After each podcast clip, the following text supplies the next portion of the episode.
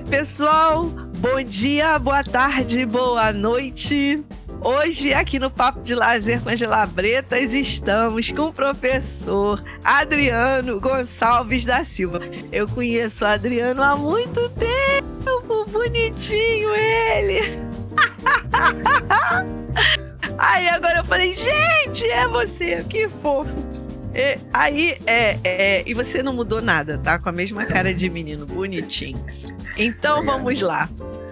O professor Adriano Gonçalves da Silva possui graduação em Educação Física pela Universidade Federal de Viçosa, especialização em Atividade Física Adaptada e Saúde pela Universidade Gama Filho. Cara, você foi da Gama Filho.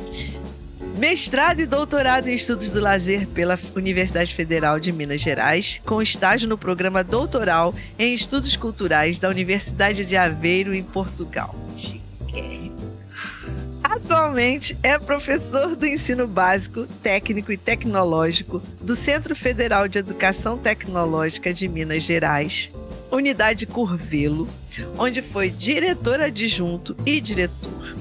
É integrante do grupo de pesquisa Oricolé, laboratório de pesquisas sobre formação e atuação profissional em lazer, da UFMG, coordenado pelo nosso querido Helder, e do NEPGRES, Núcleo de Estudos e Pesquisas em Gênero, Raça, Etnia e Sexualidade, do IFMG.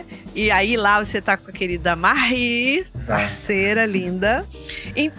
O professor Adriano ainda tem experiência na área de educação física, cultura e lazer, atuando principalmente nos seguintes temas: educação física, lazer, formação profissional, currículo e estudos culturais. Sua tese de doutorado tem o título Lazer, Animação Sociocultural e Educação Profissional, mapeamento de currículos e encontros no Brasil e em Portugal, orientado pelo Helder. A dissertação tem o título Trajetórias e Construção do Saber Docente de Professores Universitários do Campo do Lazer. Orientação também do professor Helder Isayama. Ele tem dois textos e eu gostaria muito de conversar sobre essas duas produções mais recentes, se ele pudesse, se der. É O Lazer e Religião no Sudeste do Brasil, e rompendo o silêncio sobre o perfil de lazer da população negra no Brasil. E aí, Adriano, muito bom te rever, muito bom ter você aqui. A gente ficou muito feliz quando você aceitou vir para cá, conversar com a gente. E hoje é um dia especial, né? Tem jogo do Brasil. Ah. a gente tá na maior animação aqui. Ainda é assim, né? Com aquela, com aquela relação conflituosa com a camisa verde e amarela, mas, né? A gente tá numa aflição, para não dizer outra coisa. com esse jogo. Então, meu querido, eu queria muito, muito, muito, muito, muito, muito te agradecer. E, e num dia como hoje, que tá todo mundo, né, na rua bebendo, se preparando para gritar, xingar. Eu, por exemplo, xingo muito.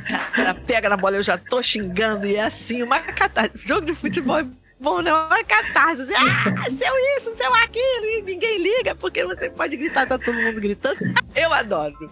Mas, bom, meu querido Adriano, muito obrigada mesmo por você ter aceitado o nosso convite, por você estar aqui conversando com a gente hoje, viu? Ótimo ter você aqui. Por nada. Adriano, querido, me fala com todo, todo essa, toda essa produção. Esteve em Aveiro, passou pelo. É do Oricolé, é do Nepigres, veio pra Gama, estava em, em Viçosa, veio pra Gama, aí tá em Curvelo, já esteve em BH. Me conta essa história toda, mas antes eu quero perguntar quem é o Adriano, para além de todo esse rolê dele. Ah, legal. Bom poder falar sobre isso, né? Além do Lattes, é um prazer. Primeiro quero dizer que é um prazer estar aqui, Anja. Você é uma pessoa muito importante para mim, já te disse isso, né? Ai, lindo. É, na minha trajetória. E, primeiro, é importante ter esse encontro aqui com você. Eu adoro esse trabalho, é super importante. E o Adriano Ai, é um menino, eu me sinto muito menino, mas é, mineiro, né, um homem negro, um homem gay e que veio construindo muitas coisas, né, durante esses 43 anos de vida, mas eu fui fazendo uma trajetória, essa trajetória do Lattes, né, a gente vai podendo registrar algumas coisas aí que, que, que o Lattes aceita mas eu fui construindo muitas coisas, inclusive sobre mim. Então eu acho que é, eu fui descobrindo o mundo e me descobrindo ao mesmo tempo. Eu acho que isso é o mais importante da minha trajetória para mim. Né? Então, quando é, é, eu vou estudando, eu vou me descobrindo, né? Eu vou sabendo mais quem eu sou, eu vou me entendendo como primeiro como homem negro, depois como homem gay, né? E o que, que isso faz diferença? Estudos culturais nos ajudam muito nisso, né? Que que, que isso faz diferença na hora de pensar o que eu estudo, né? Como que isso me passa e como que eu me abro para estudar e para trabalhar, assim. É, que diferença faz eu ser um professor que é ter passado por essas identidades, né? E vive isso, e luta por isso, e ama isso. E é isso, assim, eu acho que as coisas que a gente não, não pode escrever no Lattes, né? Deveria poder, mas que, que são importantes nessa trajetória. Então, essa trajetória que eu tenho era uma construção né, de, de, de dessas questões que eu passei. Né, de onde eu vim, da dificuldade financeira da minha família e como que a gente é, é, constrói uma carreira, né, apesar de tudo isso, né, de todas essas barreiras, dificuldades, mas como que isso me atravessa. Então, é, é, os meus trabalhos, eles vão dialogando com o processo interno que eu estou passando, né? Então, é, é o lazer e a comunidade, de alguém que veio da comunidade quer falar sobre ela, é o lazer negro, é a questão né, de, de, gênero atravessando os estudos, né, os culturais, é o currículo, a educação, que para mim é um espaço muito importante da minha formação, a escola. Então eu fui fazendo, fazendo um bate-bola entre né, a academia, mas sobre mim. Acho que minha trajetória é muito sobre mim, como que eu fui caminhando nesse tempo, é isso. Ai, garoto, você falou uma coisa aí, você tem 43 anos, tem uma cara de 23. Bonitinho Obrigado. demais! é muito legal, porque assim, é essa sua trajetória, e aí isso que você falou também, né? Do quanto a sua trajetória reflete o seu, o seu momento no mundo, né? Mas se, se você pensar o quanto você caminhou, né? Caraca, fazer um estágio em Aveiro, né? Uma cidade linda, comer aqueles doces todos, né? E assim, isso é tão bonito, né? Principalmente você falando, ah, é, falar da comunidade, falar da minha sexualidade, falar da minha cor, né? Sim, a gente sabe, a gente que é preto, né? Sabe o que que a gente passa para superar tudo isso, né? Para fazer articulações que, que, que, que devolvam o nosso lugar para o mundo, né? Para formar essas malhas de relação, né? E aí, de repente, você tá aí, cara, isso é lindo demais, professor é BTT, né? Pô, cara, eu fico muito feliz e orgulhosa, sabe, de, dessa sua trajetória, desse seu movimento E aí eu queria muito que você falasse mais pra gente. Como é que você chega na educação física, como é que você se encontra aí no, no Oricolé e agora no Nepgres, como é que é isso? Bom, então, é, eu fiz meu ensino médio numa época né, que a gente tinha na, nas escolas públicas, uma, pelo menos em Minas, não sei como que era isso, mas eu dava uma escola estadual, é, que tinha uma possibilidade de uma coisa muito próxima do que pretende a reforma do ensino médio, que é dar um tra uma trajetória para as pessoas pobres e outra para as pessoas que poderão ter acesso ao ensino superior. E é bem isso que eu passei, que eu fiz um curso técnico em contabilidade, e nesse curso eu não via todas as disciplinas que as outras pessoas que faziam o científico, né, eu, o técnico não via. Então eu, eu não tive essa preparação para ir para o ensino superior. Então, assim, acho que a minha história né, com, a, com a o ensino superior começa por aí, porque eu não fui formado para ir para o ensino superior, porque eu já fui barrado, né, desde que eu entrei no ensino médio, que eu fui indicado, né, para fazer curso técnico, porque é, eu não teria condições, a própria escola me dizia isso, eu não teria condições, já que eu não tenho condições de ir para o ensino superior, eu tinha que fazer um curso técnico, que aí eu ia para o mercado de trabalho e tal. E foi isso que eu fiz. É, eu, eu assumi esse lugar e, e, fiz um curso técnico em contabilidade. E como eu não tinha essa possibilidade de, de ir para o ensino superior, assim, não tinha, não tinha formação para isso, para enfrentar um vestibular, na né, época era vestibular. Só que aí eu vou para o mercado de trabalho, né, vou, vou, trabalhar e tal, não necessariamente como técnico em contabilidade, que aí eu vou para o comércio, vou, vou trabalhar, E eu tive, eu acho que, que a minha trajetória era sempre composta por encontros que são muito importantes para mim, tá? Encontros de pessoas, assim. E é por isso que eu, lá na tese eu vou falar dessa palavra encontro, que eu acho que é muito importante, né? É, e aí eu tive esses encontros, assim, é, de encontrar, olha o papel importante do professor, que eu tinha que ser professor, de é, encontrar com uma professora e falar, Adriano, você está fazendo o quê? Eu tô trabalhando ali. Pô, você é um menino muito inteligente, Adriano. Não pode. Você tem que ir pra frente. Você tem que. Então, assim, a professora ficar incomodada de ver que eu não estava fazendo ensino superior. Então, é uma coisa que foi construída. É uma professora que morava perto da minha casa e aí que ela que vai me ajudar, vai me emprestar livros do que os filhos delas faziam cursinho, que eu tinha que estudar o ensino médio para poder é, tentar o vestibular. E ela me empresta os livros dela para eu tentar o vestibular e tal. Aí tinha uma amiga que tinha uma irmã que já estudava na Federal de Viçosa e ela me dá dicas, me ajuda muito. E foi isso, assim, esse desejo por cursar um ensino superior, sabe? Uma coisa que foi, que foi tirada de mim e eu resgato isso com a ajuda de uma professora, que ela que começa a me dizer isso. Que e, lindo! E aí, na época, eu malhava, né, já começando a treinar e tal, e eu achava muito interessante eh, o professor da, da, academia, eu achava legal é, ele explicando, ele ensinando, eu achava que legal, assim, eu queria ser isso, eu acho que é interessante. E é engraçado que eu vou para o curso de educação física por causa disso, porque eu achava que eu queria ser aquele professor da academia, achava muito legal, achava que a gente perguntava as coisas, ele sabia um monte de coisa, sabia explicar um monte de coisa, ah, que legal. Eu não sabia que sobre exercício teria tanta coisa assim para explicar, achava super interessante. E aí por isso que eu fiz essa escolha da educação física.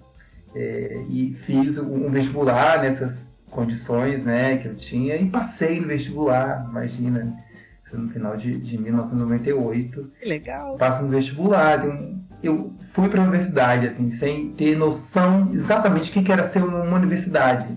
Né, as pessoas, porque eu não fui construído para aquilo mesmo, não fui educado para aquilo, né, para desejar uma universidade eu fui descobrir que era a universidade, na universidade talvez, e tive muita dificuldade pelas disciplinas que eu não tinha cursado, no curso de educação física, né, e toda aquela carga sobre a biologia, bioquímica, que eu não tinha uma formação para isso, então é, foi muito difícil, mas também, assim, a universidade, ela abriu um mundo para mim. Né? Então, assim, foi uma coisa muito difícil, mas maravilhosa na minha vida porque né, aquilo ali que tentaram me cercar, né, dizendo não, não é para você.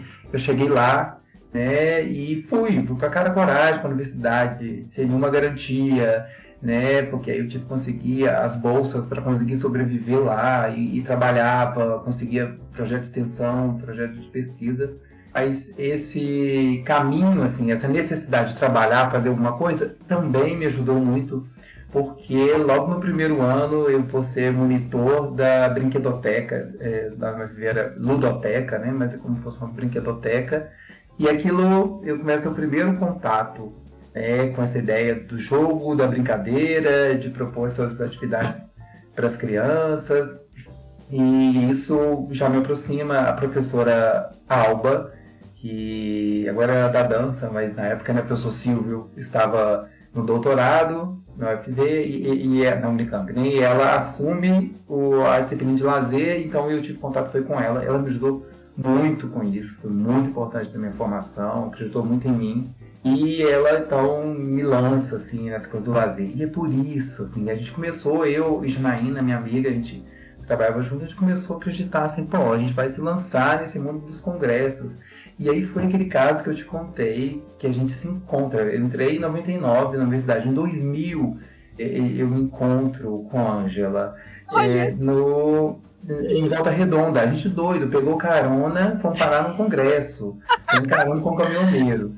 E aí a gente foi parar em Volta Redonda, de só até Volta Redonda de carona. E aí a gente foi, participou de um evento lá, e aí nesse evento tinha, tinha vários cursos, tal, um deles era lazer infância, e aí tava lá a professora Ângela Bento. Não sabia quem era, nunca tinha visto, né? Mas, Ângela, tem uma coisa que você falou, duvido que você lembre, né? Mas para mim ficou muito marcado, porque é, a, coisa, a questão do lúdico, para mim, era uma coisa muito abstrata. Ah, que lúdico, lúdico é isso. Eu, meu Deus, mas o que é lúdico? É, ficar tentando ler aquilo, entender, e não via nada, assim, que eu, que eu pudesse entender, explicar para alguém o que era lúdico. E aí, nesse curso, você usou um exemplo assim para falar o que é lúdico, que eu agarrei, agarrei aquilo, falei, eu, tenho uma explicação. E você fala assim, sabe quando a gente está andando numa calçada e aí ela tem assim várias listrinhas assim, a gente começa do nada, ele começa a pisar só em cima da, daquela lista e tal, e de repente aquilo parou, eu esqueci daquilo, estou fazendo outra coisa, estou de outra coisa, então aquilo veio tão naturalmente, foi embora, qual é o lúdico, né? Então, para mim, assim, isso, ai, que legal, é isso, é isso. Porque, assim, como explicar uma coisa que é tão desinteressada, tão espontânea, tão, né, onde está é, isso? É, e aquele é. exemplo foi tão importante para mim que eu falei, nossa, agora eu sei explicar o que é lúdico. Pronto, de perguntar, eu vou usar isso, assim. Então, por isso que eu te falei que esse, esse encontro também foi muito importante para começar a entender, assim, nossa, é eu acho que eu sou do lazer mesmo, eu acho que é isso. Então, é, eu acho que é uma, fui por necessidade, eu precisava trabalhar com alguma coisa, dar dinheiro, é verdade, mas eu fui me encantando. E isso foi me distanciando do, do meu objetivo inicial, que era ser o professor da academia. E eu fui descobrindo outras coisas.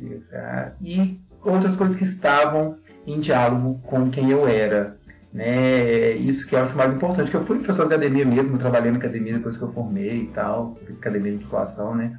Mas eu tive a oportunidade, durante a graduação, de ter é, esse encontro com o lazer nas comunidades, e isso dialogava muito comigo. A gente fez um trabalho, pegava é, lazer e cogestão, que era do, do Marcelino, né, baseado na, nessa teoria, a gente ia para a comunidade e propor é, um programa de lazer numa comunidade de Viçosa. Então a gente fez isso em duas comunidades diferentes de Viçosa. E para mim aquilo era grande demais, porque era eu e Janaína, né, dois estudantes, e a gente movimentava uma comunidade para fazer um, um, programa de lazer durante um ano, que tinha um encerramento. A gente, é, é, na primeira comunidade, a gente levou um trio elétrico para o encerramento do, do, do nosso trabalho. A gente levava as pessoas é, até a Câmara é, Municipal para poder reivindicar aquilo que eles acham que faltava naquela comunidade.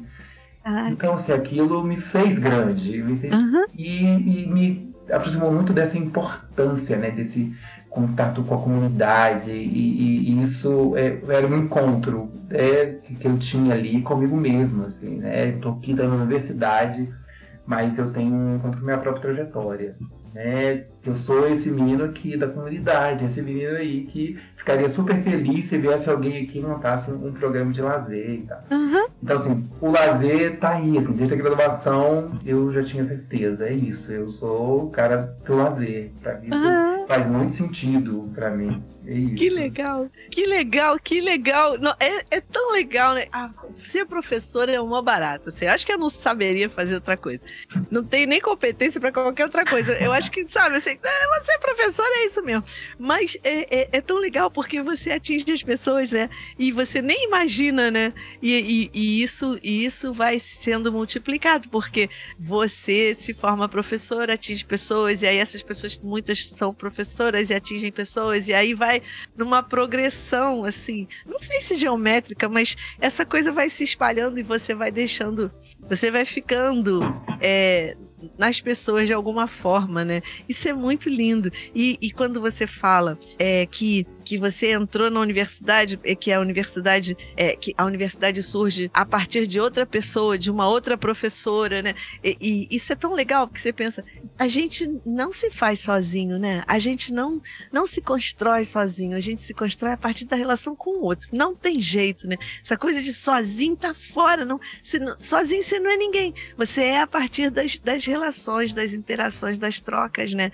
E quando você interage com pessoas que, que, né, que, te, que te ampliam o mundo, que te mostram que o mundo é muito maior, né? E que te dão forças para romper, né? As brechas, né? Você foi falando, eu fui lembrando é, o quanto você. Eu fui lembrando de umas coisas que eu, que eu escrevi na época da minha tese, assim, é, a, o quanto você rompe com aquilo que estava destinado para você, né? Quando você encontra essas pessoas que te ajudam, né? Você, ela diz, pô, você é um cara inteligente que vai ficar aqui de bobeira nada, vamos embora para a universidade, né? Você está rompendo, né? Você está rompendo com alguma coisa que você achava, talvez, eu acho que muita gente pensa assim, né? Que, pô, aquilo que está destinado para mim, né? Aí se diz, não, não é nada disso, eu vou romper com isso, vamos parar de palhaçada, que eu quero é mais, né? Então, bora pro que eu quero, que eu posso, né? Uhum. Isso é lindo demais, é lindo demais, é lindo demais, é, é assim revigorante, né? Porque você vê que a pessoa vai se construindo no caminho, vai se fortalecendo, né? E vai e isso é, vai abrindo espaço também para outras construções, né? Para outras chegadas, assim. Ai, que lindo! Parabéns. É, e aí, aí você quando você descobre isso tudo, você já vai, você já entra no Oricolé, você. Como é que é essa chegada no Oricolé? Aí você vai pro mestrado e doutorado e a ver, conta aí. Eu acho esse negócio de fazer estágio doutoral em Portugal chiquérrimo. conta pra gente também, por eu favor. então, então, mas aí eu, eu trabalho a graduação toda, com essa coisa do lazer, e aí eu me formei, e aí eu sou de Ubá cidade perto de, de Viçosa e tal.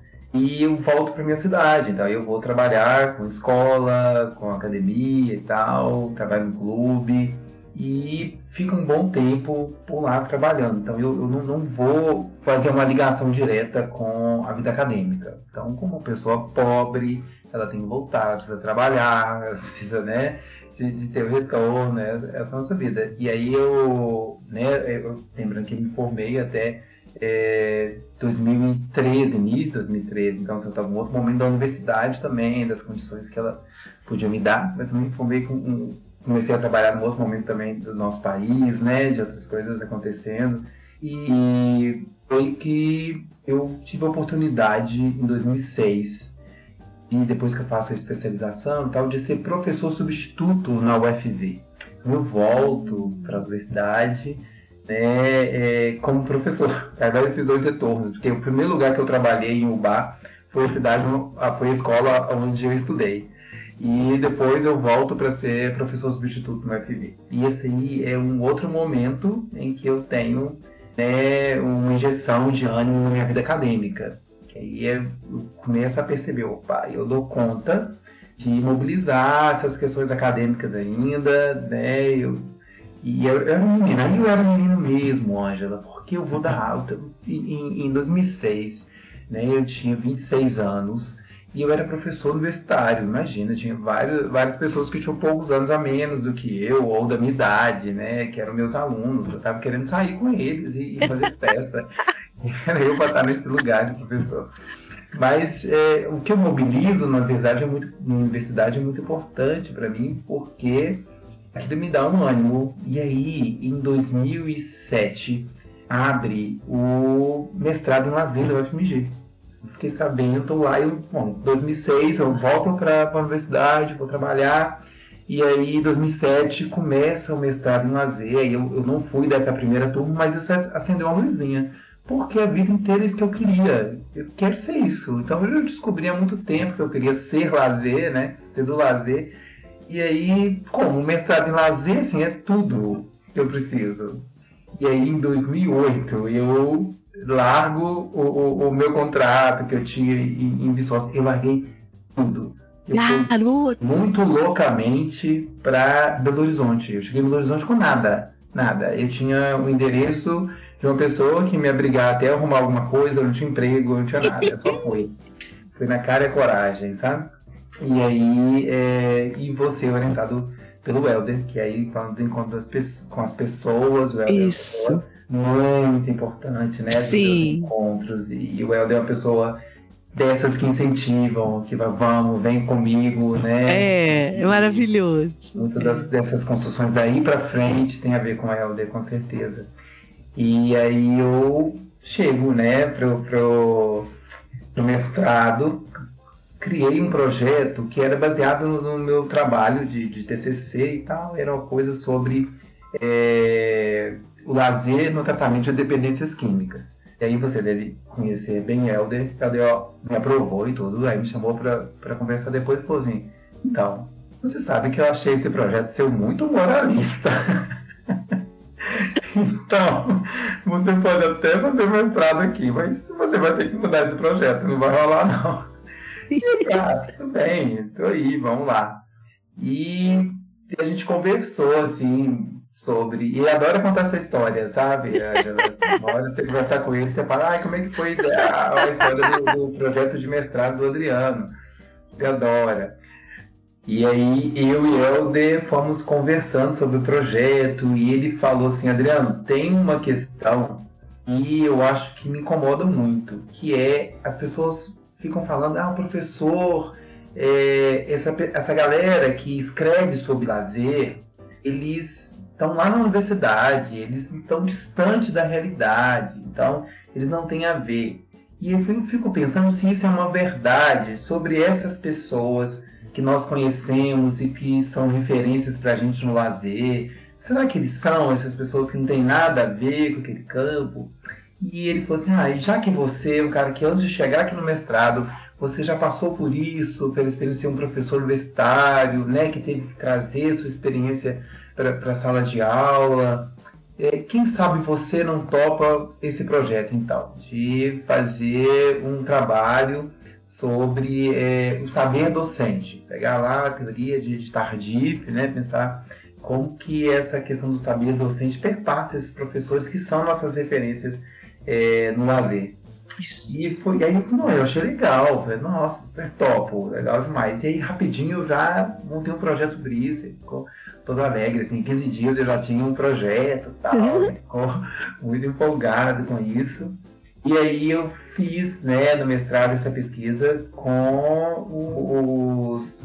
Fui para a lógica do Lattes mesmo. Então, quem mais produzia na área é, do, do, lazer. Professores, doutores dentro de universidade que mais produziam na área do lazer. Então, quem está nesse lugar que a gente imagina que é o mais teórico tal. Então, e eu vou trabalhar a trajetória deles. Então, tem um mergulho na teoria sobre saber docente, mas também sobre trajetória, para trazer como que esse saber ele é construído né, na trajetória desses professores. E a gente é, tive que fazer uma escolha, né? Vai ficar muitas entrevistas para pensar um, um, projeto de mestrado, né? E aí eu, no final eu tinha cinco pessoas só que eu entrevistei. Mas foi muito legal, que para mim foi uma experiência muito importante. Fui lá e, e, e entrevistei cada um deles na, na universidade deles, né? Não, não, era nem entrevista online, era entrevista ao vivo e a cores mesmo. E para mim isso trouxe uma coisa muito bacana, né? Que é pensar como que esses professores constroem o seu saber e que traz uma, uma, uma realidade totalmente diferente essa ideia de que eles estão distantes dessa prática. Não, né? Se pensar era Marcelino, né, Juliano Pimentel, é, a, a Cris. É uma galera que tem um histórico no lazer, né, de, de, de que trabalhou com várias questões. Que, e é exatamente desse histórico, de, dessa experiência toda, que eles vêm trazer a produção deles. Então, é, ver que a, a, minha dissertação ela bem que quebra essa ideia de que a gente tem, né, essa crítica de que essas referências de lazeres é, tão distante de, de, uma prática. Essa coisa que a gente tem sempre de ficar distanciando essa ideia de teórico, prático, né? Então, uhum. É, eu tentei não caminhar uhum. por isso, desde a, a dissertação, assim, de ficar, se é teoria, isso é prático, mas tentando meio que buscar a conversa dessas coisas, né? E a, a dissertação acaba sendo muito interessante para mim, assim, para minha formação, assim, isso, é, me colocou dentro do lazer, do campo do lazer academicamente e me trouxe uma maturidade muito grande, assim, né? De, de conversar com esses caras, de, de ter ido lá, conversar, fez uma entrevista com a Marcelino, que foi maravilhosa, assim. Caraca, legal, hein? Babando, escutando Marcelino uh! contando a história dele, né? Falei, Nossa! Caraca! Foi maravilhoso, assim, foi uma experiência muito legal, muito legal no mestrado. E mas aí eu nesse percurso, né, da pessoa que vai lá, forma, trabalha, tem que ter, é, balancear as duas coisas, formação acadêmica, uhum. preciso também me garantir, né, que a gente tem que continuar a vida. Mas preciso foi, comer, né? Eu preciso comer, ah, eu preciso pagar boleto, né? Uhum. Daí pra frente, assim, eu vou te falar, isso foi, eu termino em 2010, meu mestrado, e eu começo é, um percurso que para mim foi muito interessante, academicamente, profissionalmente. Aí, o mestrado, ele abriu as portas, né? E aí eu continuo é, frequentando mais lugares que não era para mim, né? É, eu vou, vou enfrentando mais. Então eu termino o mestrado e aí um concurso para professor substituto no Cefet, né, de Belo Horizonte, como professor de educação física. E aí eu passei nesse concurso, tava, já terminei, o mestrado estava lá como professor substituto. E aí eu faço um encontro com uma coisa também, assim, quando eu trabalhei com escola, nunca tinha chegado até o ensino médio, era algo do ensino fundamental. O Tefete me apresentou aquela garotada, que não era o menino da universidade que eu estava acostumado e nem era aquela, não era aquelas crianças, né? Era o adolescente ali, aquela energia toda. E eu achei aquilo maravilhoso. E eu falei, meu Deus, eu nunca achei que eu fosse gostar de lidar com esses meninos nessa faixa etária. Eu achei tão legal, tão legal, eles. Tinha um, um curso lá que era de turismo e lazer. Eu dava uma disciplina nesse curso de turismo. Eu falei, nossa, para mim era maravilhoso. Assim, eu gostei demais.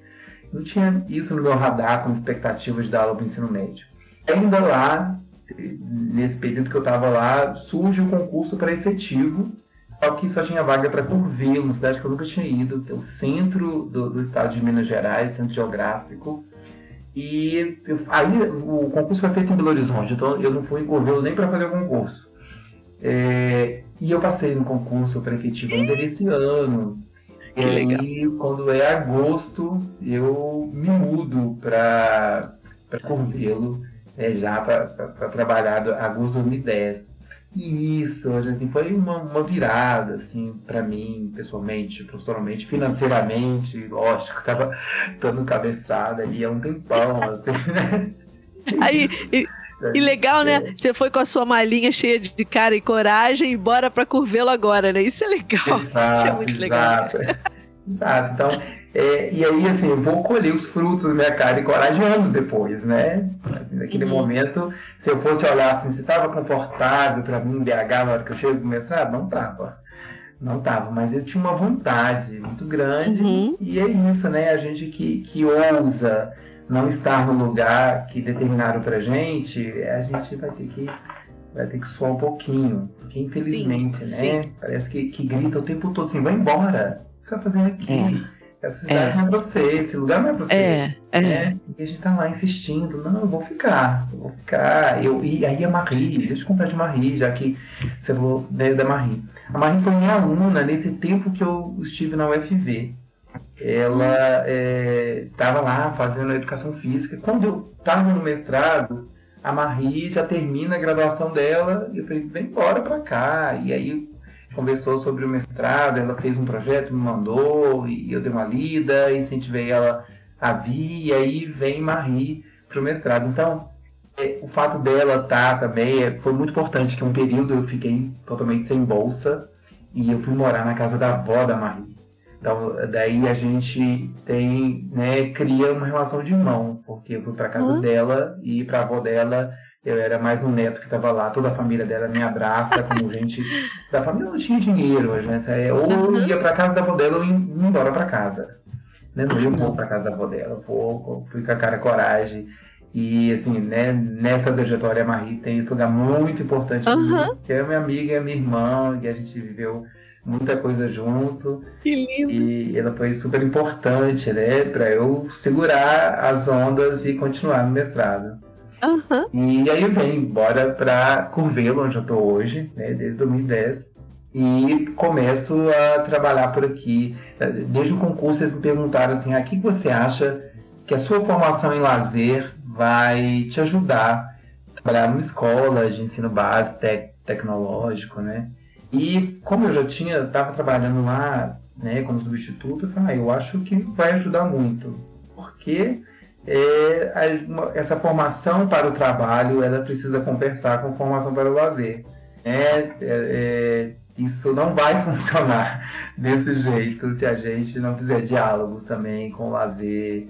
É, porque ainda que é, a escola não pense isso, o movimento que os alunos estão fazendo ali, eles estão procurando os espaços de lazer, vão transformar esses espaços. Se a escola não pensou que aqui podia ser um espaço de lazer, eles vão fazer que seja, né? Sim. E isso é maravilhoso até, né? E eu falei isso, então é muito importante que a gente pense o lazer, porque ele está aqui, ele vai aparecer aqui. Essa coisa de escola é só para estudar, né? ainda mais numa escola integral, que o menino vai lá de manhã fica o dia inteiro é. selvagem, né? E o mais legal mesmo que tem é, né, né, na formação, se for perguntar para esses meninos depois, quando eles vão formar, lá no, no naqueles videozinhos que eles fazem no, no, final da formatura, nunca que tem lá todo mundo sentado, estudando, lendo, né? Eles têm momentos legais, é momento de festa, uhum. os jogos estudantis, uhum. né? O dia que teve um sarau poético, a festa de Halloween, são essas coisas que, são, é. que vão ficar marcadas coisas importantes para eles, né? Então a gente tem que falar sobre lazer nessas escolas sim, isso é super importante. E eu assumo esse lugar, né, de, de, de dar o um grito do, do lazer na, na, na escola. É, e aí assumo a direção também, né, começo é, me aproximo dessa lógica, assim, de, de, de ter que é, assumir um cargo ali. Eu fiquei como diretor adjunto dois anos, depois me candidatei como diretor, fiquei dois anos como diretor da unidade. E, mas quando eu saio da direção, eu falo, agora está na hora do doutorado. Isso. Né? E aí eu falei, vou continuar minha formação e tal, já né, vivenciei várias coisas aqui e eu vou para o doutorado. Nesse, assim, o Oricolé, ele tá eu, na verdade, eu estou no Oricolé desde que ele começou, né? Esse, uhum. Essa minha época lá em, no mestrado foi quando começa o Oricolé. E aí o Oricolé começa como o nome diz, né, orientação coletiva, né, oricolé, orientação coletiva. Então, o Helder é, é, tinha os momentos que ele conversava com cada orientando separadamente, mas tinha um momento de orientação coletiva. A gente se orientava, que a gente falava dos nossos projetos, das nossas leituras. Isso para mim foi uma ideia maravilhosa, assim, né? Ter, ter um laboratório, de formação, orientação profissional, em lazer, mas que surge de uma ideia de orientação coletiva. E ainda é essa a ideia do grupo hoje, né? A gente se orienta. A gente Isso. troca ideia ali e, e cada um com, com, a sua formação, com suas coisas que está estudando. Isso é muito legal. E isso é muito legal também você pensar assim, porque a gente sempre fala oricolé, oricolé, oricolé. Aí você fala orient, oricolé, orientação coletiva. Isso é uma notícia bombástica, porque muita gente não sabe que oricolé quer dizer ori, orientação coletiva. legal. Com certeza não sabe, é porque esse nome Oricolé, mas é, é. eu lembro que era assim, ah, esse aqui é o grupo de orientação coletiva e ficou Oricolé, Oricolé, Oricolé. É, e aí e é, criou esse nome. É, e, e, é isso, assim, o, o Oricolé é um ninho, né? Como tantos outros grupos, assim, as pessoas chegam, se sentem tão bem acolhidas, vão ficando por aqui, ajudando a formar outros, né? É. E, e, nisso todo mundo cresce. Grupo de pesquisa é o mais barato. Aí foi nessa que você foi parar em Aveiro. Me conta dessa história de Aveiro, porque aqueles Não, ovos moles, aquilo é uma delícia. Tem a ver com o doutorado, né? Aí eu volto, assim, uhum. eu, eu já, antes de voltar voltar pro, pro doutorado, eu já volto pro Oricolé, então participar das reuniões aí eu coincide com a vinda da professora Maria Manuel Batista, né, de Aveiro, e aí eu já começo a me aproximar da ideia de estudos culturais, e isso é legal. É, isso é legal. é legal. Isso é legal. É, é. E aí ela fala um pouco, assim, eu como tinha experiência do, do curso de turismo e lazer no, no no Cefet, né, ela fala dos cursos de animação sociocultural que tinha lá em Portugal. E aí eu vou voltar para o doutorado, mas eu vou pisar nesse lugar que eu tô, que é educação profissional, e é um pé nessa educação profissional que eu tô, e vou esticar bastante o outro, atravessar o Oceano Atlântico né, continuar esse meu trajeto de pegar a malinha e falar que vou chegar aqui também. Vocês vão ter Minha que... malinha! Vocês vão ter que me engolir aqui na Europa também. Eu sei que vocês não pensaram que esse lugar era para mim, mas vocês vão ter que me engolir. Sinto muito, cheguei! foi bem isso, foi bem isso. E aí eu, ah, eu, como eu tinha possibilidade de tirar licença no, no Cefet para fazer doutorado, eu posso pegar um doutorado e ir para outro lugar, né? Já que eu vou ter licença. Então a ideia foi fazer, então, pensar esse currículo sobre os cursos técnicos de lazer no Brasil e que diálogo, diálogos ele tem com o currículo do curso de animação sociocultural em Portugal. Ah, não tem curso técnico lazer, né, exatamente essa área, animação sociocultural. E aí, aí eu vou para Portugal exatamente para aplicar lá a minha pesquisa, que era a parte de fazer entrevistas com os professores de lá. Lógico que aproveito e vou estudar, né? Eu fiz o, o, o, o sanduíche lá com a professora Maria Manuel, então fiz disciplina lá dos estudos culturais, né? no Centro de, de, Estudos Culturais de lá, então foi uma experiência maravilhosa, né? Em muitos sentidos. Agora, deixa eu te perguntar. Ah, já tem tempo, posso estar falando besteira, mas a animação sociocultural, essa perspectiva deles, é, é, um pouco diferente da nossa perspectiva de animação cultural, não é? Eles têm uma pegada mais de assistência, de assistência social na animação sociocultural? Ou eu estou muito, muito distante do. Como é que é? Que, qual é a, o que que você. Porque você é, mapeou esses currículos encontros, né?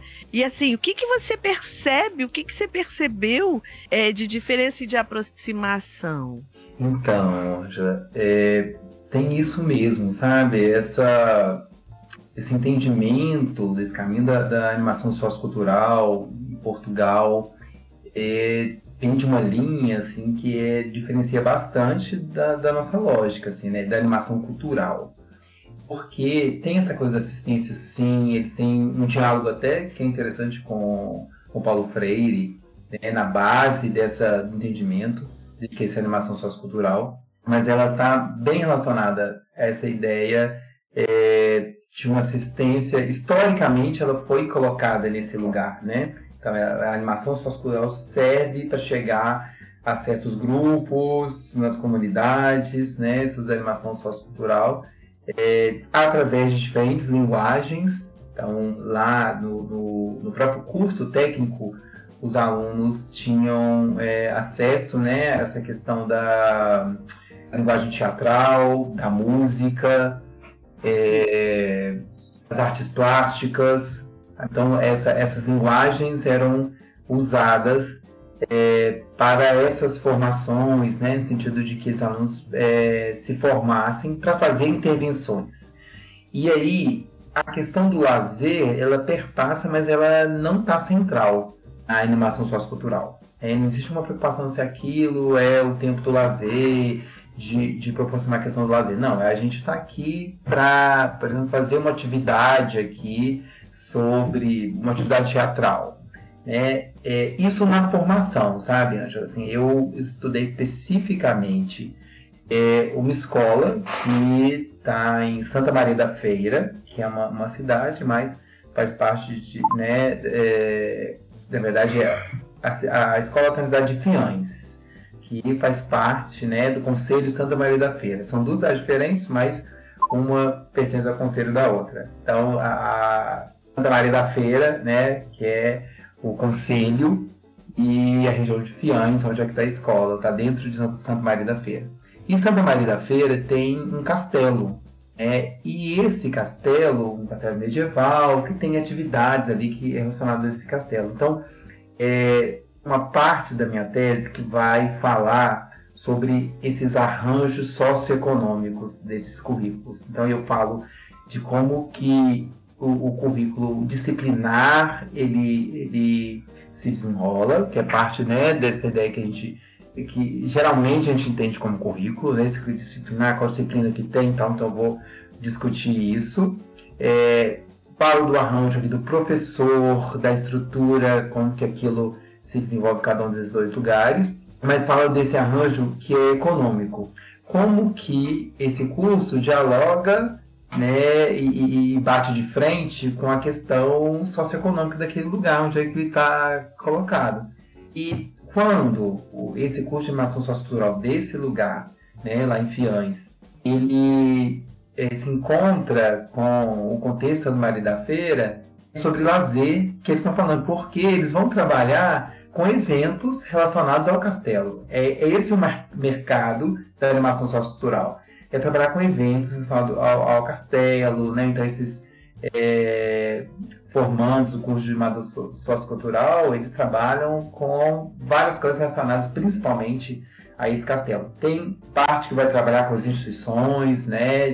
Com os idosos, com as crianças, tem isso, então trabalho ali. É, um trabalho que em Portugal é, existe um, uma, uma, questão muito grande sobre esses limites profissionais, né? Então, quem é que é responsável por o quê? Por exemplo, seu trabalho qual que é a referência do animador sociocultural trabalhando com criança e de um professor trabalhando com essa criança? O que eles vão fazer de diferente? Né? Eles têm uma questão com esses limites. Mas nesses eventos, você tem tá o animador sociocultural ali, ele trabalhando para organizar aquele evento mesmo, fazer as atividades, fazer brincadeira, animação turística, né? De, de dar atenção para para os turistas e, e, tem aqueles meninos que ficam fantasiados. Então, eu fui numa festa de Halloween organizada pelo curso de animação sociocultural. Então, na prática, né, na hora que eles vão fazer um diálogo com, com a sociedade, tem muito a ver com lazer. Só que na formação, é, esse lazer não está muito dialogado, assim, né? Eles não conversam muito sobre a questão é, do lazer. É, eles entendem que que eu vejo mais forte na formação é a ideia dessas linguagens que esses é, meninos precisam aprender né, para trabalhar e uma ideia assim, de, da, da animação sociocultural, de uma teoria da animação socio, sociocultural, né, que é essa teoria de intervenção.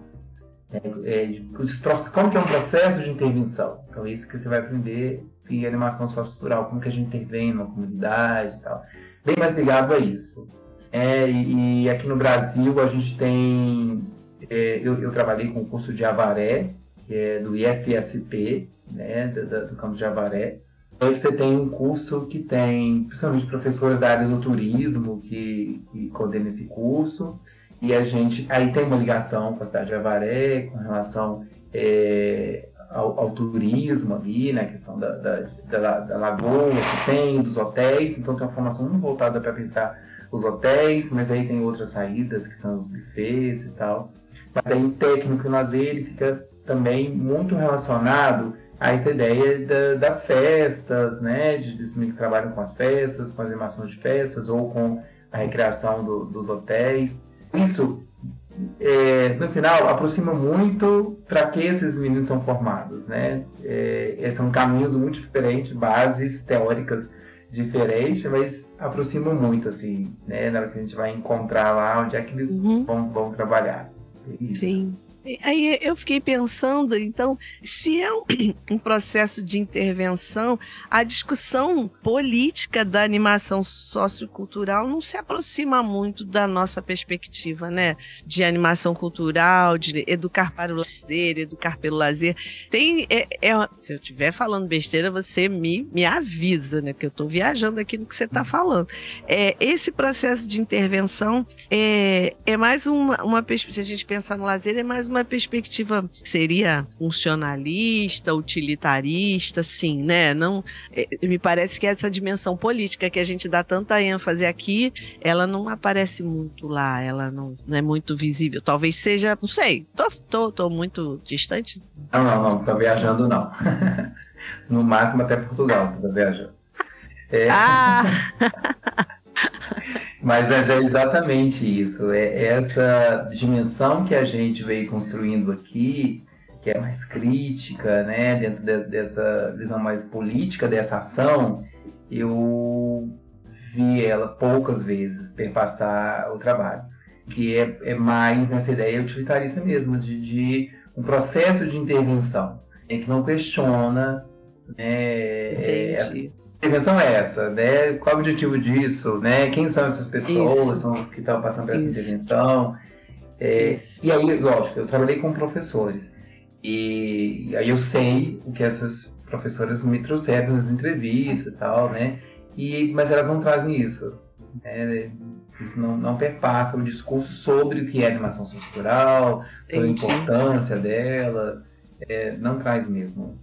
Entendi. E aí, é, deixa eu. Então, tá. Aí você tem isso, e aí você volta, porque eu tô pensando aqui nessa, nessa sua nessa sua trajetória, né? Aí uhum. você, porque lá no começo você falou que a sua trajetória tem a ver também com esse processo de autoconhecimento, ah, né? Que você, né, já tá é, é, desenvolvendo assim.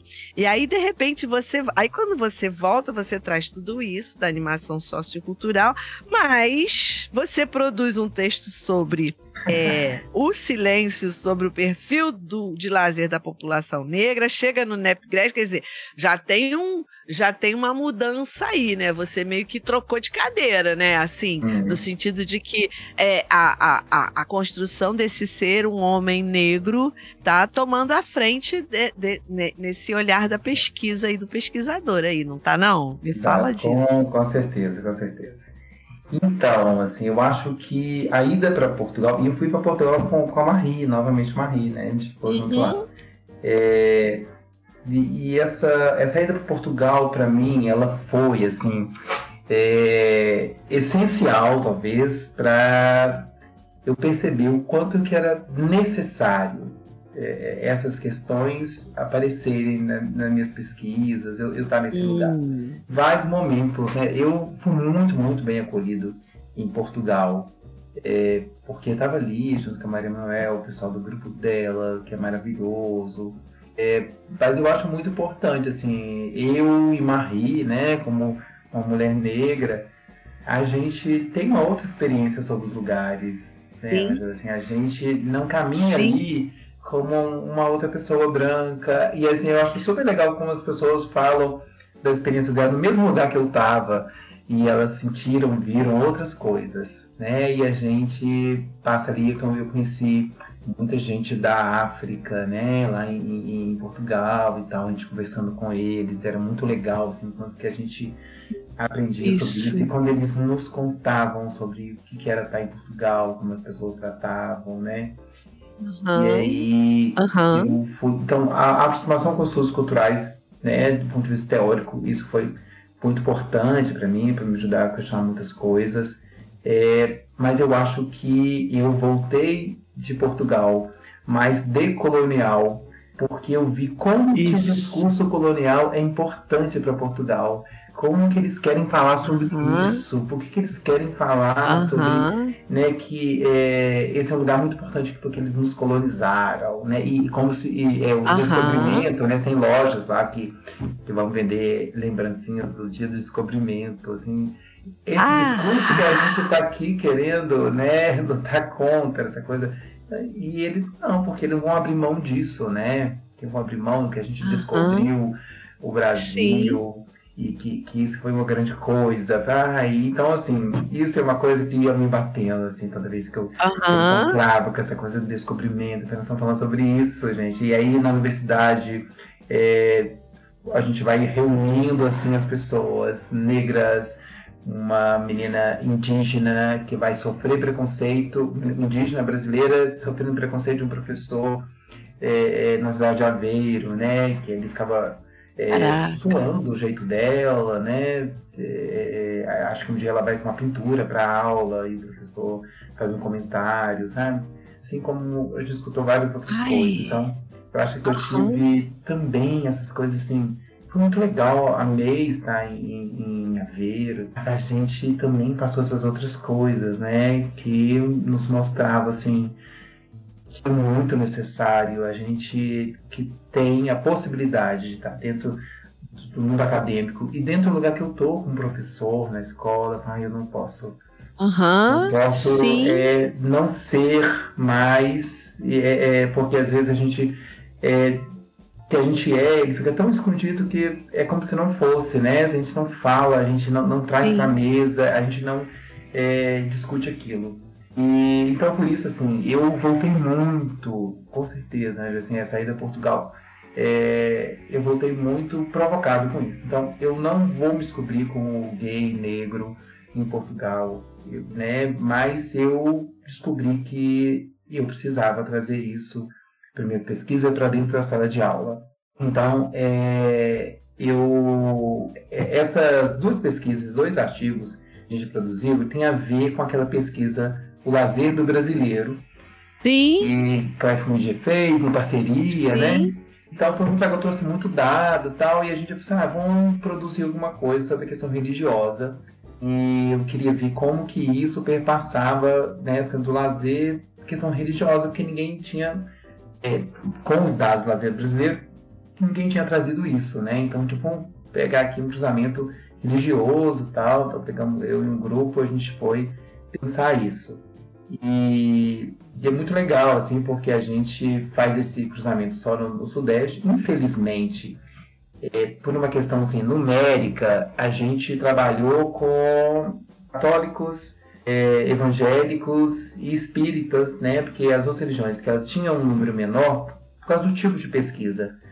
Se for uma pessoa mais profunda, eu adoraria é, pensar as religiões de matriz africana e ver como que é a questão do lazer, porque ainda isso para mim, assim, quando eu fiz a pesquisa, é, a gente fez o, elaborou o texto, né, a minha vontade, ela fala assim, quanto eu queria estar aqui falando das regiões de matriz africana, porque a gente fala também de uma outra relação com o corpo, né, e como que é isso para pensar o lazer, isso me deixou muito curioso com isso, tá aqui anotado ainda na, nas possibilidades de, de estudo, uhum. mas é, e a gente viu um pouco como que esse avanço, essa ideia do, do, do, maior número de pessoas evangélicas no Brasil, como que isso vai mexendo também com a questão do lazer, né? Isso tem, tem a ver com, com o lazer da, da população. É, a gente percebe que existe um investimento grande da, da, de alguns segmentos evangélicos em atividades que as pessoas consideram atividades de lazer. Então, a própria igreja ela investe no teatro daquela igreja, no momento de música daquela igreja, né? Então, em algumas é, atividades artísticas, as pessoas evangélicas é, dizem que tem mais acesso do que uma pessoa católica ou espírita, por exemplo. Porque ela, como a igreja ela faz muito aquilo, você entende? Você, você vai ao teatro? Vou. Na igreja tem teatro, vai em show, tem, tem isso, música, isso, né? Sim. Você toca instrumento, toco, lá na igreja tem. Então ela consegue fazer, aprende né? Aprende a tocar, né? E aprende a tocar aprende na igreja, né? tocar. né? Aprende a dançar na igreja, né? Aprende é. a cantar na igreja, né? Aprende é a isso. Cantar. Então, assim, essa estratégia é muito importante, né? Porque ela aproxima as pessoas pela linguagem artística ali mesmo, né? Pela arte Sim. e tal. E eu vejo como que isso na pesquisa aparece. Então, é, é, onde é que é seu, seu lazer? Lá, né? Já, já, lá já é, esse é meu espaço de lazer que eu tenho. Lá é lá que eu canto, é lá que eu danço, é lá que, que eu faço teatro, né? Que, que tem as festas da igreja. Então essa apropriação, né, ela acaba aparecendo no lazer também, né, desses grupos que eles, é, se eu vou ver as respostas, eles têm mais acesso, inclusive é, às vezes com relação a atividades físicas esportivas, porque também às vezes, né, a promoção desses eventos dentro da igreja e tal. Então você acaba interferindo assim nesses grupos. Mas é, o que eu acho mais interessante é quando a gente pergunta sobre o que as pessoas desejam fazer.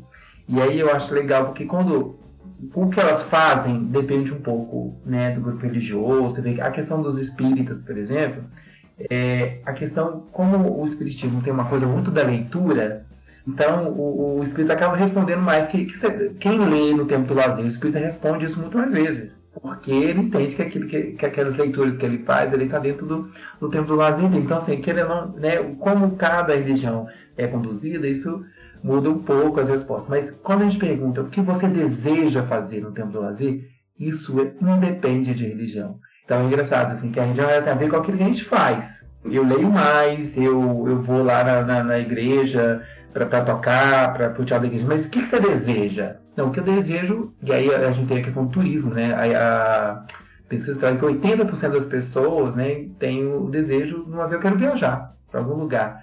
E isso independe. Então, assim, isso é muito legal, porque para mim a, a, religião ela, ela te dá um certo controle no sentido assim, é isso que tem, né? Seu lazer. Mas por que, que na hora que pergunta o que você quer, eu quero continuar aqui na igreja, é, tocando aqui? Né? Ou eu quero continuar lendo. Não, pessoal, eu quero, se você está o que, que eu quero, eu quero viajar. O que, que eu tenho, eu tenho isso. Então, eu achei muito legal, assim, que é o desejo, né? desejo, desejo, você não conseguiu me captar, né? Eu tô aqui, eu faço isso porque é, é isso que a gente tem, é legal, mas é, ainda assim, imagina aí o que você quer, aí é essa, esse imaginário, né? Que legal isso! É, ele, ele, é aberto, ele, aí você não vê diferença, você pode pegar todas as religiões, todo mundo, viajar. A gente, uhum. E esse, essa coisa do turismo, é, ele está muito no nosso imaginário. De todas uh, nas pesquisas brasileiras, a gente vê muito isso. A gente cria, né? É, por causa das nossas limitações, Marcelino também já falava um pouco disso, né? O turismo vai é, é, esbarrar nas limitações de, de, dinheiro, do tempo, de lazer mesmo para viajar, um monte de questões, né? Sim. E, e aí, mas ao mesmo tempo nós temos um fetiche muito grande sobre o que é viajar, né? A gente todo tempo uhum. bombardeado de imagens de lugares legais, bacanas, né? A gente vai sendo construído com essa ideia de viajar para um lugar é coisa maravilhosa, que a gente Sim. É, você quer me dar um, um presente, me dar uma viagem para algum lugar. Então, então, como que isso é forte, isso. né, pra gente, assim, como a gente é. deseja isso, assim, né? É, eu achei muito, isso muito interessante, assim, na, na pesquisa, que nessa hora não, não tinha diferença, todo mundo quer viajar. E... Eu acho que é, é, não é isso que você, eu acho que tem uma coisa né do que eu tenho, do que eu quero, do desejo, né? É tão interessante assim as pessoas eh, se permitirem desejar, né? Porque não é assim, é, ó, eu, eu, eu não tenho grana, eu não tenho, mas cara, se eu pudesse, é, assim, né? Isso, isso é, é legal, é, é vida, né? Sei lá. É, é, é legal vocês terem Legal também vocês terem percebido isso do que eu tenho e do que eu quero, o que eu, o que eu vivo agora e o que eu pretendo viver é. em algum momento, né? É. Cara, legal, muito é legal. Agora, deixa eu te perguntar uma coisa já, encaminhando para o final. Você fez lá a sua dissertação sobre o saber docente, o que, que esse povo faz no lazer, no campo do lazer, sei que, barará. E você, hein? Como é que você foi o lazer? Ah, eu tô bem nessa, nessa galera que deseja, que ama muito viajar. eu gosto muito. Amo, assim, conhecer lugar. Eu sou muito curioso, assim, de conhecer uma outra cultura, de conhecer uhum. um outro jeito de ser, né? Assim, eu sempre que viajo com meu companheiro, ele é muito, ele gosta muito da, de coisa natural, da natureza, da praia, do mar. Eu também gosto. Mas eu, quando eu vou numa cidade, num lugar diferente, eu tenho que ver como são as pessoas lá, como que elas vivem, como é que é aquele lugar. Então, isso para mim é muito, muito interessante, assim. Mas lógico, a gente não consegue viajar sempre, todo dia. Então, é, no dia a dia, né, quando não é possível fazer essas viagens, eu gosto muito de pequenos passeios mesmo. Eu, eu curto muito isso aquela ideia do lúdico inicial mesmo, de estar livre, de andar na calçada, né? Isso. Eu, eu gosto disso, assim. Fazer um passeio, Isso. né? Gostosinho, assim, livre mesmo, assim, de, de, passear na cidade, em algum lugar, de sentar, de tomar um sorvete, ficar conversando à toa. Adoro conversar, adoro bater papo. Isso. É, gosto muito desse lazer também, assim, que ele é bem desinteressado, que ele não é uma atividade específica, mas é um lugar, um momento que eu estou me sentindo livre para bater um papo, para andar, para né, me curtir, assim, acho, acho legal. Isso. Você falou uma coisa, eu fiquei, eu, eu gosto muito de viajar também, né? E eu gosto, e, e é a mesma coisa, eu gosto de ir para os lugares e ver as pessoas, né? Andar pelas calçadas, conversar com as pessoas, pegar ônibus, sabe? Ah, assim, é. ir nos, nos mercados municipais, adoro um mercado municipal, adoro essa muvuca das pessoas que as pessoas fazem na rua. Aí você senta, conversa, né? Assim, conversa com, senta num pé sujo, num botequim, qualquer já tá do lado conversando com o cara que tá do lado, aí já pergunta qual é a boa, aí o cara já te diz, aí você.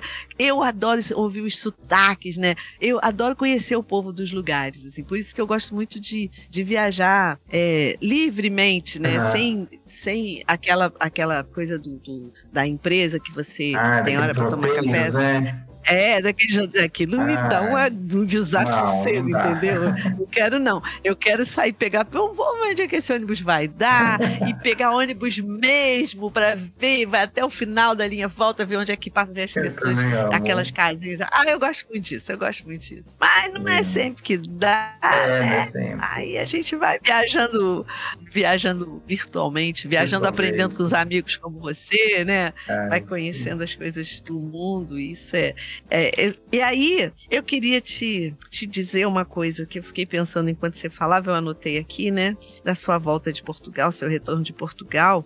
É, da necessidade que a gente tem de racializar essa produção acadêmica, né? A gente tem que dizer, né? A gente, a gente passou muito tempo é, uma perspectiva entre aspas homogeneizadora, né, da produção no sentido de quem, quem é o alvo, é, quem são as pessoas, quem são os objetos de pesquisa, quem são os campos, né, quem quem constrói isso, quem quem e a gente muitas vezes fechou os olhos para essa questão da cor, que é uma questão fundamental, né?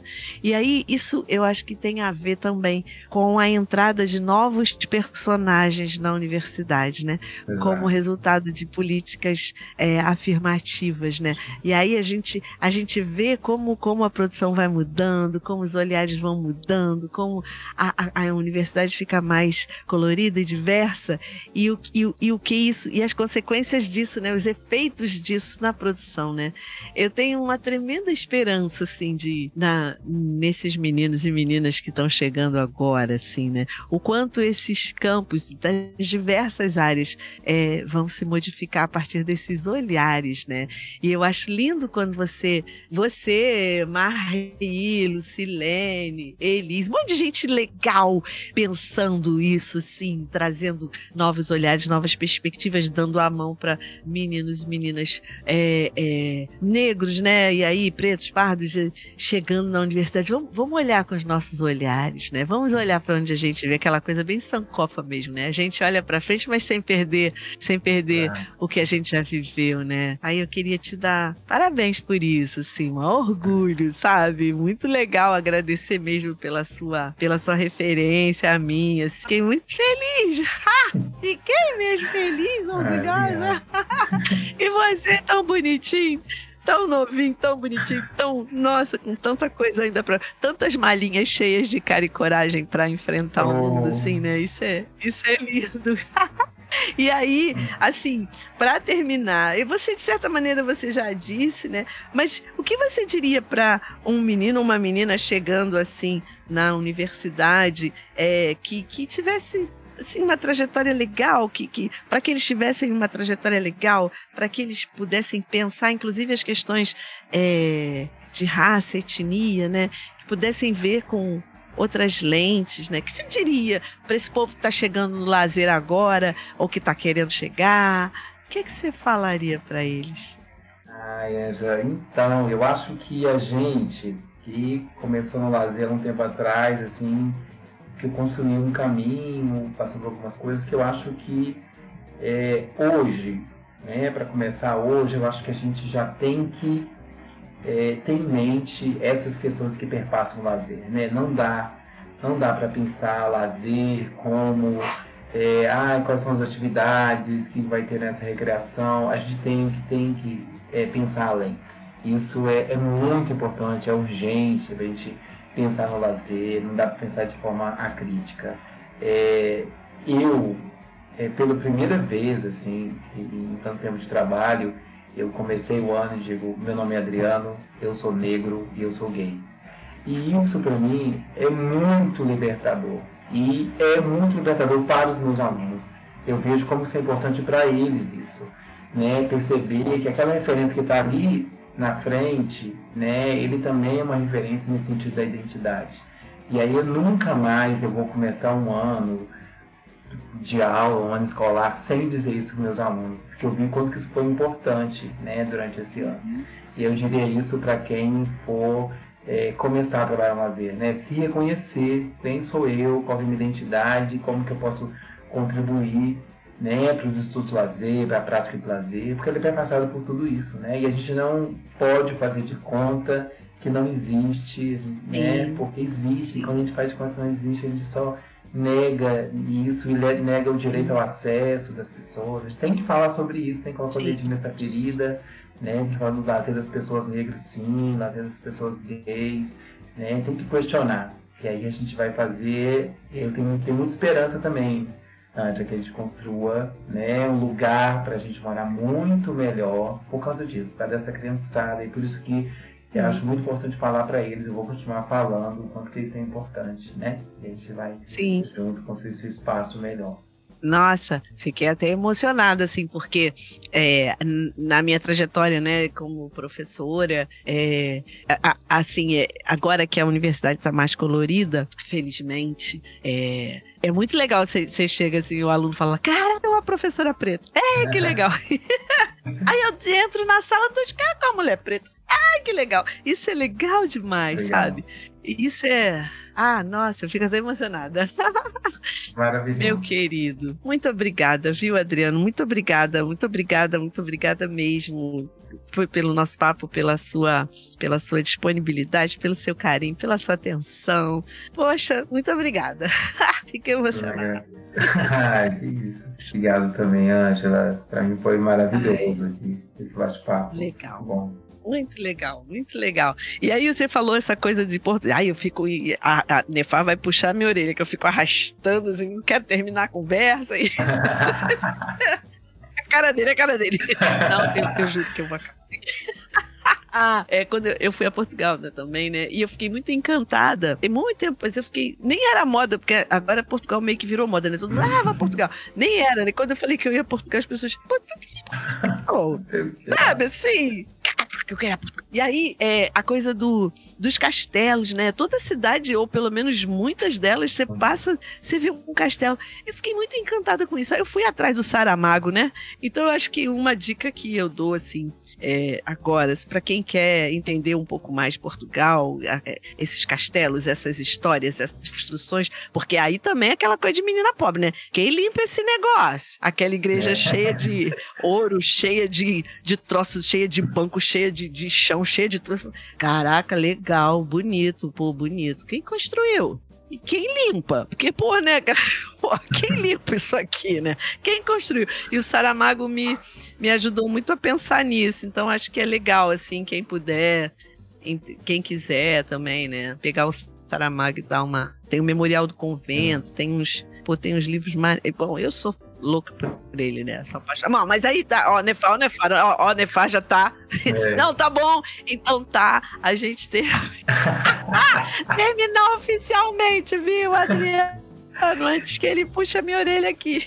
Tá, já, meu bem. Tá bom. Então, meu bem, muito obrigado. Mas um beijo, muito obrigado. Então, pessoal, chegamos ao final do nosso papo de lazer de hoje. Hoje nós conversamos com o professor Adriano Gonçalves da Silva. Foi um papo ótimo e que eu fiquei emocionada. No Instagram, estamos no arroba Papo de Lazer. Não deixem de nos seguir nas redes sociais e baixem os episódios para ouvir offline. E não percam os próximos episódios do Papo de Lazer com Angela Bretas. Também não percam as pororocas do papo, não percam o Sessão Campo Aberto, não percam nada que a gente está curtindo fazer esse negócio aqui. Tem um monte de coisa legal. Um beijo, tchau! Podcast Papo de Lazer com Ângela Bretas é uma produção independente. Criação e apresentação: Professora Doutora Ângela Bretas. Direção e produção audiovisual: Nefa Rocha. Gestão de mídias sociais: Turismóloga Pamela Couto. Consultoria: Professora Daniela Del Riga e Professor Felipe Rocha.